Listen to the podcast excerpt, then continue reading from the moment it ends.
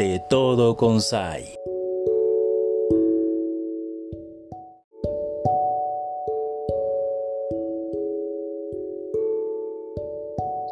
Hola, ¿qué tal? ¿Cómo estás, Ayla? ¿Cómo estás? Muy bien, aquí esperando la reunión del día de hoy. Sí, ya se nos hizo. Dijimos que íbamos a probar y este, este miércoles llegó otra vez. Miércoles de arte contigo. Aquí estamos. Un buen miércoles. Me encanta porque nos vas a hablar de algo padre. No, a ver, me fijo, dime, cuéntame.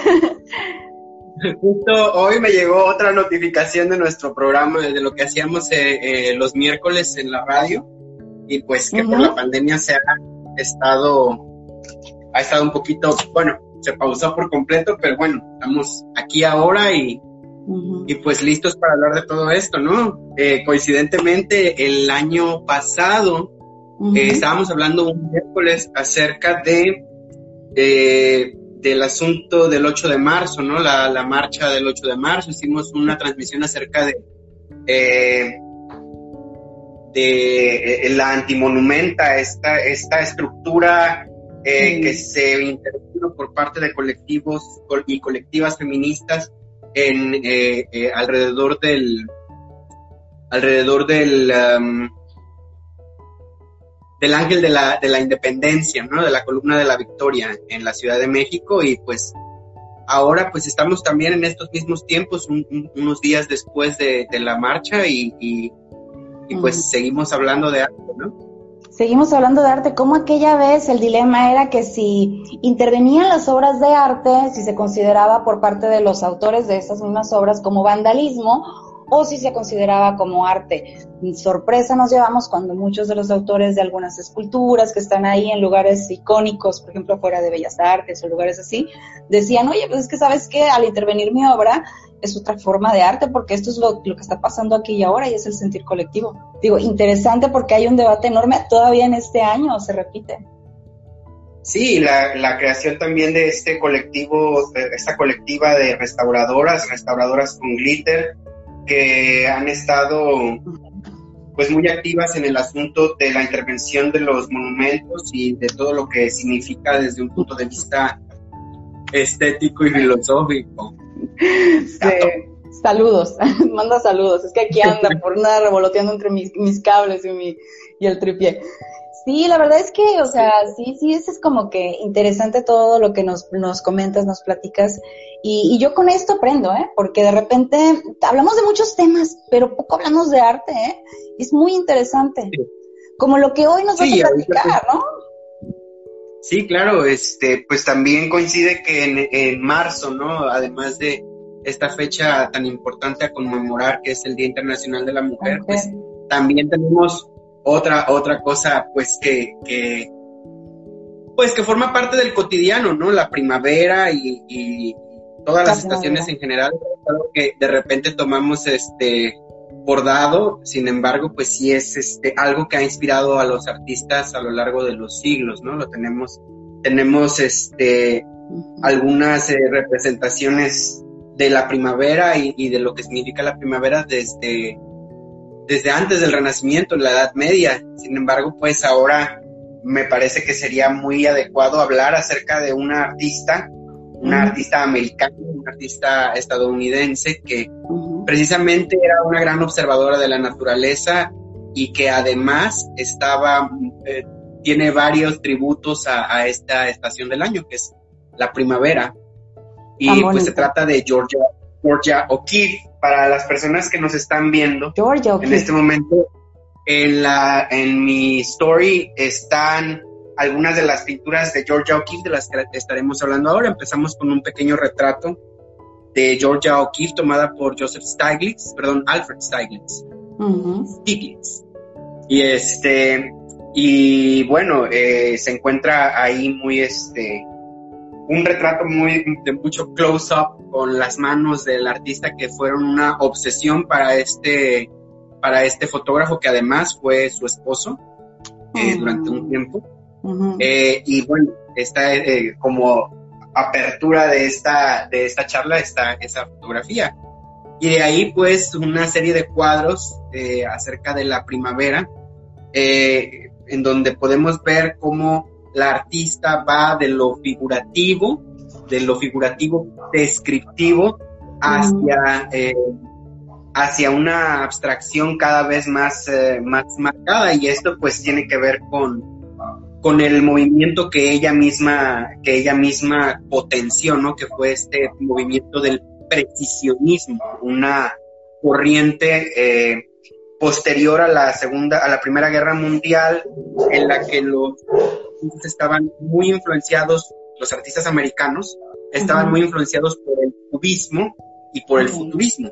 Oh, en esta, en esta corriente que es la primera corriente, digamos, indígena, autóctona, americana, estadounidense, estoy hablando de Estados Unidos, eh, pues vemos que se, se, apunta hacia una deconstrucción de la forma, hacia una abstracción o una figuración no, no descriptiva, es decir, se hacen cosas figurativas, pero no se hacen exactamente, no, no es representativa, no es tan altamente icónica como es más interpretativa.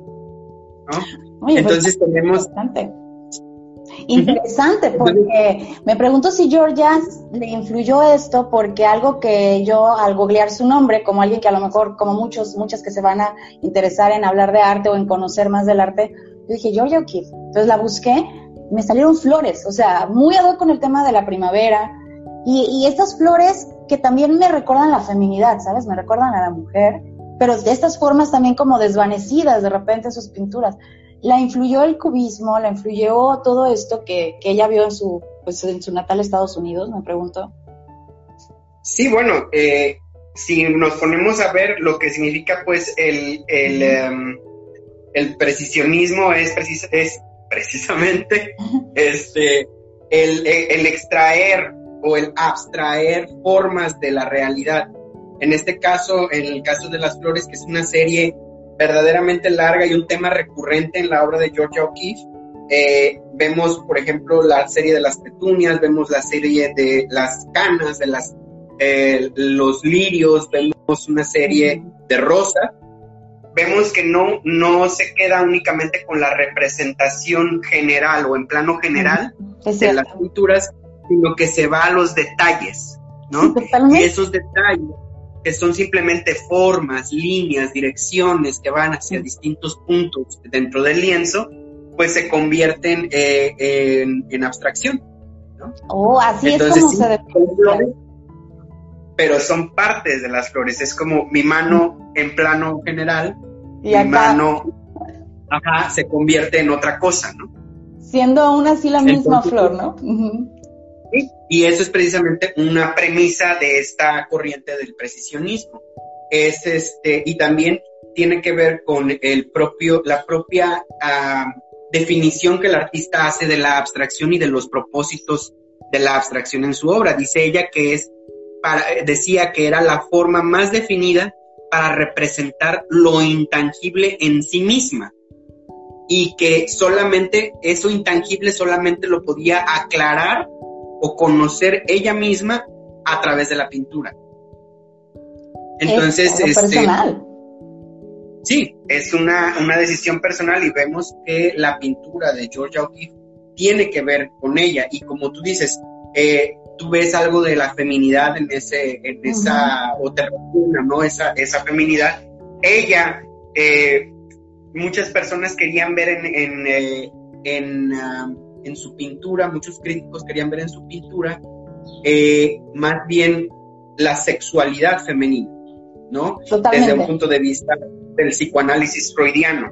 Mm. Y ella siempre estuvo en contra de esa visión, por eso dejaba las flores y volvía a otros temas recurrentes como el paisaje, que también mm. fueron eh, algo muy importante para ella. En la story que subí vemos eh, las obras que tienen que ver con la primavera.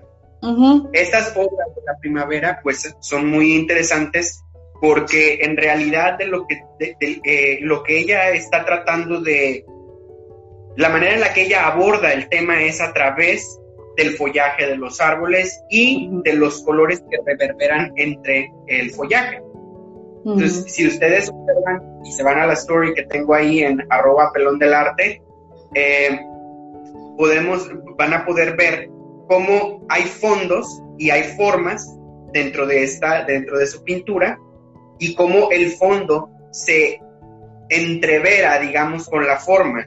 No existe una definición, una separación entre el fondo y la forma en las pinturas de los árboles, que es eh, eh, Spring Tree 1, Spring Tree 2 y Early Spring Tree, que es una obra de 1950. Vemos cómo no hay un límite entre la forma y el fondo y cómo el follaje y el fondo tiene una reverberación generalmente en eh, colores, eh, colores complementarios, es decir, si el fondo es amarillo, hay violetas atrás, cosas de ese tipo. Qué padre. Entonces, eh, vemos en, en esas pinturas todas estas características que la hacen a ella una artista bastante fundamental en, en, el, ah, en la historia del arte americano y en la historia del arte de Estados Unidos, eh, y por la que la conocieron incluso como la madre de la pintura moderna americana.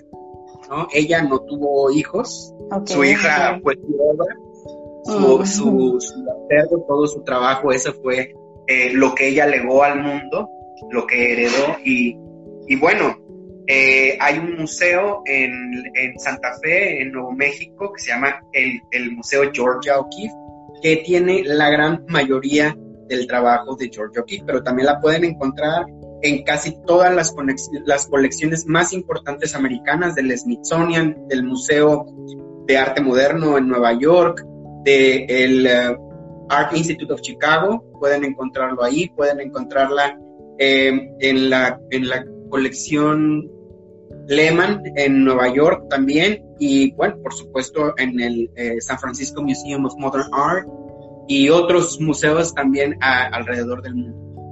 Que muchos de ellos ahorita con tiempos de COVID recuerden, chequen porque puede haber paseos virtuales. Entonces, para quienes estamos acá en la región occidente, en México, bueno, ¿cómo vamos a ir hasta allá? No tenemos visa, no sé. La verdad es que hay modo hay incluso de pasear en algunos de estos museos, virtualmente. Precisamente el Museo Georgia O'Keeffe tiene la colección de Georgia O'Keeffe en línea. Son pocas piezas las que tienen hasta ahorita digitalizadas, pero están eh, con muy buena calidad y creo que podrán disfrutarlas si se acercan y, y observan. Sí, hay Y que bueno. poner en nuestra vida algo de arte, querido amigo. Así es, es absolutamente fundamental y más en estos tiempos en los que se dificulta tanto ver cosas bellas o cosas que estimulen el cerebro de una manera Positiva. más eh, positiva, así es. Bueno, pues eh, tenemos excelentes opciones, ¿no? Ahora es Georgia O'Keeffe y esta, este tema recurrente de la primavera que vamos a estar trabajando todo este mes, ¿no? Con Sí. diferentes autores que se acercaron a la primavera y su, y su manera de verlo a través de la pintura. Estamos hablando de pintura en, esta, en este mes de marzo. En este mes de marzo. Y te agradezco. Gracias por recomendarme a George O'Keeffe y voy a darme ese paseo a través del museo. Eh, voy a, a tratar de, de sentarme un ratito, apreciarlas, disfrutarlas y bueno, eso es algo que nos deja el arte, ¿no? Eh, algo, algo maravilloso que cada quien en un sentido muy particular puede reaccionar distinto a la obra. Pero seguro, pues el día de hoy, pues hablar de primavera, pues va muy ad hoc con lo que estamos pasando en este mes. Cuatro series fundamentales de Georgia O'Keeffe. Spring Trees, esa Ah. es la primera. De- de- La segunda, ajá, Red Canas, que son las flores, las flores rojas hermosas que tiene. Y ah, otra, ah, los, eh, los paisajes del norte de, de Nuevo México Mm, y bien. el, eh, y el, este, ¿cómo se llama? Ah, sí, eh, cráneos y cráneos y flores. Ah, sí. Skulls and Roses de Muy de Georgia moda. O'Keeffe. Muy de moda ahorita en la decoración, hasta en los espacios, en las, en los hogares, en, no sé, los, no sé, los recintos, este, públicos en general, que, que quieren una ambi- ambientación así muy, muy ecléctica. De repente te encuentras esos cráneos con flores, ¿no? Mira, ahí está la influencia que dejó. De ahí viene, de, ahí viene, de Georgia O'Keeffe, de estas pinturas enormes que tiene, con distintos eh, cráneos de, de, animales de distinta especie, eh, caballos, todos endémicos de la, del área del norte de Nuevo México y que están emplazados en una, eh, en una serie de paisajes de, este, de esta área de los Estados Unidos y además pues adornados con flores. Y mm. bueno, son muy característicos de la obra de, de George Muchísimas gracias de verdad nuevamente, querido amigo. El pelón del arte que ya regresó después de que el COVID nos tenía así como que, ¿qué vamos a hacer? Estamos de regreso con toda la buena vibra de transmitirles las maravillas del arte para que la apreciemos a pesar de las distancias y las fronteras. Estoy muy agradecido contigo, eh, que tenemos este, este nuevo este nuevo proyecto juntos. Gracias por invitarme y bueno, queden pendientes para el próximo miércoles a las seis y media de la tarde. Nos vemos por acá para hablar un poquito más de arte. Claro que sí, que no se desconecten y gracias amigo, te mando muchos abrazos, bendiciones y gracias a todos los que nos siguieron.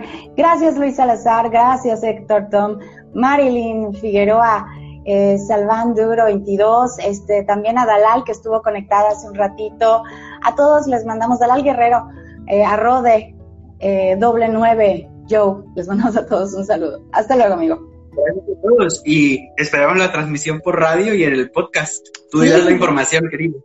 Claro que sí, de hecho, este, espérenlo próximamente, estaremos anunciándolo a través de las plataformas digitales y también a través de la estación 98.1, que va a ser un gusto retransmitir la charla que hoy hemos tenido para conocer el día de hoy nada más esta belleza de recomendación tuya, querido amigo. Muchísimas gracias. Juan Ramírez Carvajal, el pelón del arte.